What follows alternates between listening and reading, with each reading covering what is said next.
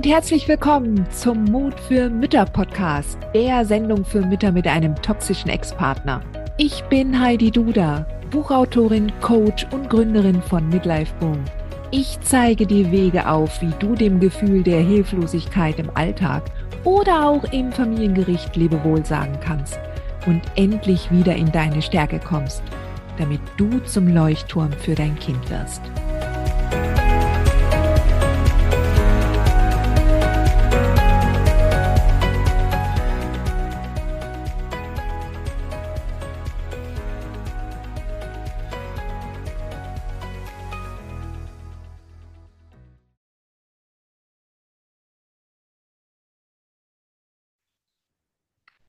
So, kommen wir zu einer anderen Frage äh, einer Mama, ähm, die schreibt, mein Kind ist knapp ein Jahr alt und derzeit findet faktisch keine Kommunikation zwischen dem Kindsvater und mir statt. Keine E-Mails, Telefonate, bei Übergaben, nur ein Hallo und Tschüss. Wie kann ich die Kommunikation von meiner Seite aus verändern, um in einem Verfahren nicht als unkommunikativ dazustehen? Soll ich aktiv mehr kommunizieren oder es dabei belassen? So, und die Frage, die sich mir natürlich stellt, seid ihr schon im Gerichtsstress, im Gutachtenstress zum Beispiel? Oder ist da überhaupt gar kein Gerichtsverfahren? Ja?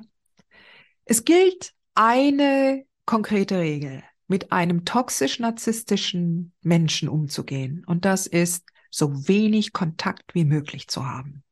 Ja? Wenn es nichts zu besprechen gibt, dann gibt es nichts zu besprechen. Dann sei froh, dass ihr nicht ständig Kontakt miteinander habt. Du musst nicht in den vorauseilenden Gehorsam treten und, und ähm, unbedingt jetzt dokumentieren, dass du ganz viel mit ihm kommunizierst und damit halt nur die Kanäle öffnest für ihn, um dich gegebenenfalls anzugehen, je nachdem, wie er auch reagiert. Ja, ähm, es hängt halt wie immer auch von deinem Bauchgefühl ab und von deiner Haltung. Ja, Möchtest du ihm jetzt bestimmte Informationen mitgeben, die er wissen muss, gerade jetzt mit dem Kleinkind, ja, ähm, dass du ihm das entsprechend sagst, damit er das weiß, ja? Oder ist es die Haltung, was andere davon denken könnten?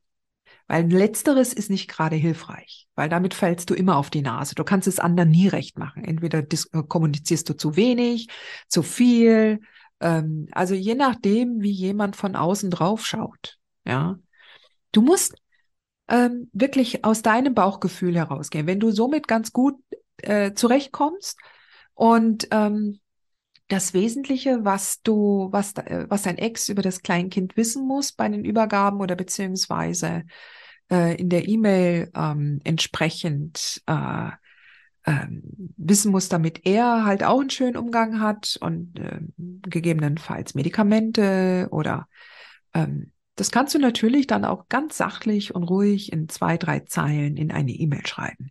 Ja, aber ich würde jetzt, glaube ich, nicht reinschreiben, ähm, dass das Kind jetzt ein Lulli verloren hat oder oder solche Sachen. Ja, oder es braucht ein Cappy oder äh, vergiss nicht die Sonnencreme oder sonstige Sachen. Ja, also das würde ich eher nicht kommunizieren. Aber das, was er wissen muss, damit er ähm, eine, äh, äh, was das Kind angeht, ja, was das Kindeswohl, was dem Kindeswohl entspricht, wenn es jetzt zum Beispiel verschnupft ist oder äh, auf bestimmte Sachen allergisch reagiert, das muss er natürlich wissen, ja.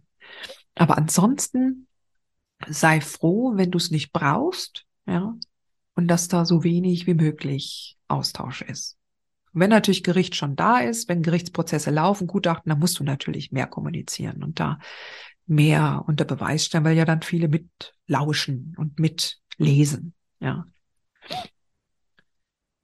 Letztendlich geht es auch immer wieder darum, worum geht's eigentlich? Was, was würde jetzt dem Kind gut tun? Ja. Und nicht, was andere denken. Okay?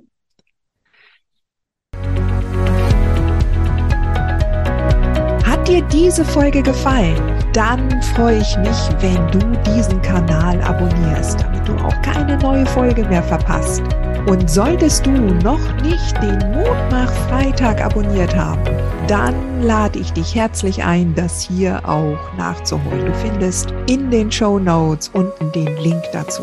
Der Mutmach-Freitag ist etwas ganz Besonderes. Jeden Freitag bekommst du dann in deine E-Mail-Inbox eine Information, wenn ich jetzt zum Beispiel einen neuen Blogartikel geschrieben habe.